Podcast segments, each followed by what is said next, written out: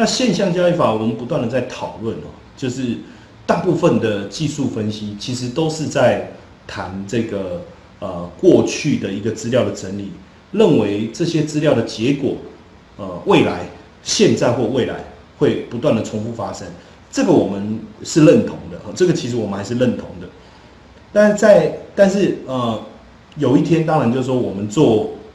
更深入的学术研究的时候，我们在讨论财经理财经理论里面有一个有一个法则叫 Markov process 哦，那它里面其实提到一个比较重要的啊争议哦，就是说啊到底现在是过去的延续还是未来的开始？也就是说啊你如果我认同现在是过去的延续，那因此技术面的分析方式应该可以达到非常好的成果。可是假设现在是未来的开始，那我反而是不是应该收集现在当下的资料，去对未来做研判？哦，那这这会产生不同的一个呃交易的一个思维模式。那假设我认同，那当然我认同现在是过去的延续，我也认同现在是未来的开始。这这两个其实我觉得，呃，我不会想要去特别争论哦，哪一个才是对的。但是就交易的一个一个层面而言。当我采用的是现在是过去的延续，这个也没有问题；还是我要采用现在是未来的开始，也没有问题。那只是在你收集资料、交易的本身，你采用什么样的方式去操作？那基本上呢，现象交易法大概两个概念。第一个概念是什么？就是我们透过大数据，我们去做大量的统计，然后我们叫统计套利嘛，我们就去统计、统计、统计、统计、统计，我们去统计出说，哎，好像。怎么样做？什么时候出手？什么时候这个平仓？我们就能够得到一个一个一个呃很好的一个期望值。可是问题是它为什么会有这个规律？我们就必须去理解它这个规律本身的特性，是因为它的季节性呢，还是因为它景气循环的特性？哦，未来我们在讲铁矿砂的时候，我们就会来讨论景气循环特性。那今天跟各位谈这个啊农产品的部分，就是。呃呃，豆粕或讲黄豆啊，白糖，它可能是所谓的季节性，哦，可能是所谓的季节性，但这个部分其实没有问题。未来各位理解以后，其实你就能够很清楚的知道说，你要去做大量的数据统计，去统计出一些交易上面的规律。你可以去做一些，因为有些规律是不可逆的，好，有些规律是不可逆的，例如呃春呃这个春夏秋冬。对不对？四季的变化，我相信，不论你你你怎么知道，你要怎么样去呃改变这个现象都没有办法，因为它是一个不可逆的。那当这个不可逆的现象出现的时候，在某一些情况就一定会发生，哦，某些情况就一定会发生，甚至现在所谓的温室效应，哦，各位也听过所谓的蝴蝶效应，那这些所后面所带来的影响。它是不可逆的。那既然不可逆，我们怎么利用这些不可逆的事实，啊，放到我们的操作里面？哦，我把它叫做现象交易法。OK。那当然，现象交易法的重点就是说，它可能有一些迹象，它可能有一些迹象。那当这个迹象要出现的时候，我们有一点守株待兔的味道嘛？以前我们在读那个呃小时候，或者说我们读一些故事书的时候，都叫都说守株待兔是不对的，对不对？可是现在在做这个期权交易的时候，我反而会蛮鼓吹大家来做这个这个守株待兔的概念。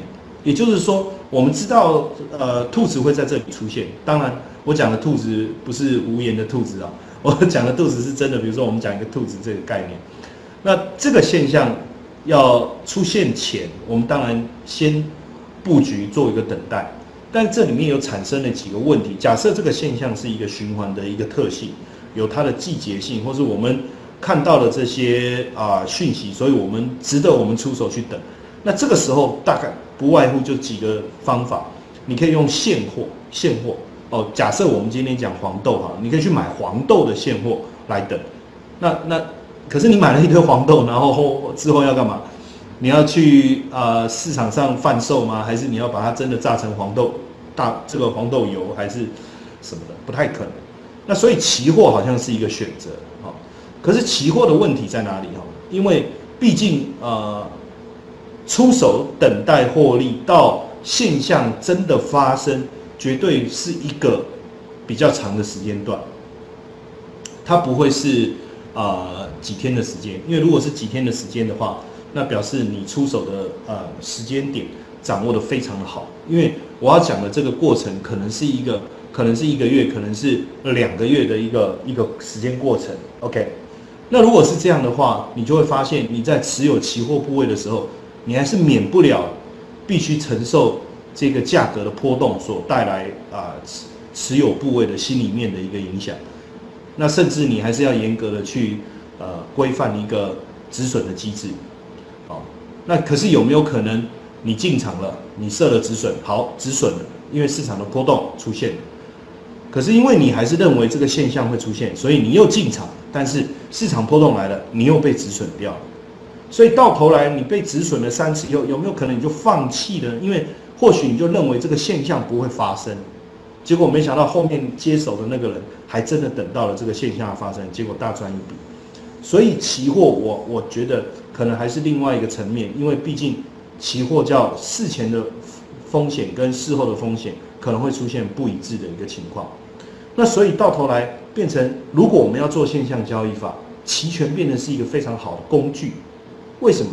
因为当我持有以后，反正市场怎么波动，我的风险已经是固定的。那在我风险已经固定的情况下，我为什么不敢放大？呃，为什么不敢好好的呃去看着市场能不能给我一个应得的利润呢？反正在我出手的当下，哦，我已经能够确认这一个呃部位的风险。所以很多人在跟我讨论期权的时候，呃，我们很多上课的学员，或是说呃很多同学啊，听完这个。策略星这边的课程，他会加我的微信嘛？有时候会跟我聊一下。那我发现大家还是比较偏向于做比较短线的一个操作。那我一直认为，呃，极短线的操作其实根本不要运用期权，你直接运用期货就可以了。为什么？因为期权是一个非线性的产品，你你你要做，你要控制它，那你要比它更快，我们叫以快打快。可是实际上，你不能用快来去制服快，尤其是快就是呃速度上的快慢。就期权而言，我认为我们应该用慢来打快。我要花更多的时间来去等待它行情的一个酝酿，所以会跟大家的想法会有些不同哦。在这个地方，因为基本上呃我在做期权的一个呃操作上，其实上我比较没有在做所谓的呃这个日内交易啊。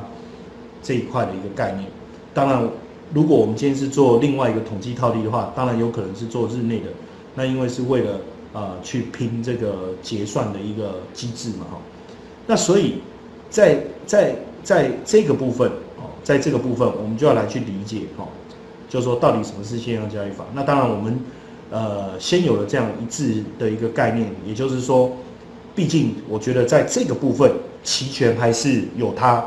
非常好的一个先天上面的优势，OK，所以时间价值是买方对买方来讲，它是一个很大一个负面的冲击。到结算没有行情没有出现是一个冲击，但是有没有想过买方的风险是固定的，而且当我们所期望的市场趋势来临的时候，它能它所能带来的这种。倍数，或者是我们讲 unbelievable 就不可思议的这个利润，但是一样的嘛，利润是献给等待的人，对不对？利润是献给有耐心的人。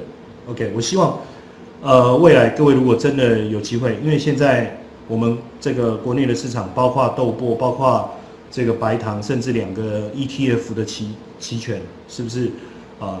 都都这个陆陆续续哦，越来越多人在参与这个交易，甚至未来各位有有机会的话，你有可能参与一些这个外盘的产品的一些期权市场哦。